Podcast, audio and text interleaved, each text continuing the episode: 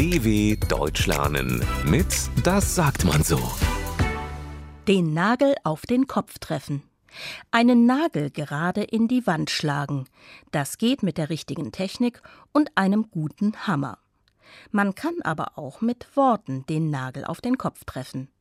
Und auch dazu braucht man die richtigen Werkzeuge. Katja ist Journalistin.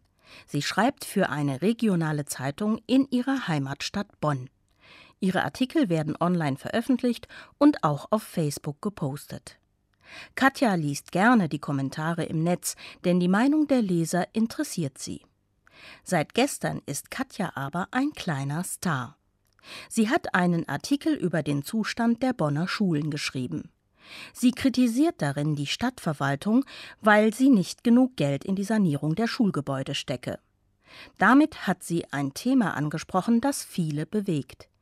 Ihr Artikel wurde über 20.000 Mal geteilt und tausendfach kommentiert. Die meisten User geben ihr Recht. Die junge Mutter Marina Koch schreibt zum Beispiel Liebe Katja, Sie treffen mit Ihrem Artikel wirklich den Nagel auf den Kopf. Ich kann Ihnen nur zustimmen. Die Stadt sollte viel mehr für unsere Kinder tun. Danke. Katja freut sich. Die Kommentare zeigen ihr, dass sie die richtigen Worte gefunden hat. Jetzt stellt sich nur noch die Frage, wird die Stadt etwas an ihrer Politik ändern? dw.com/das sagt man so.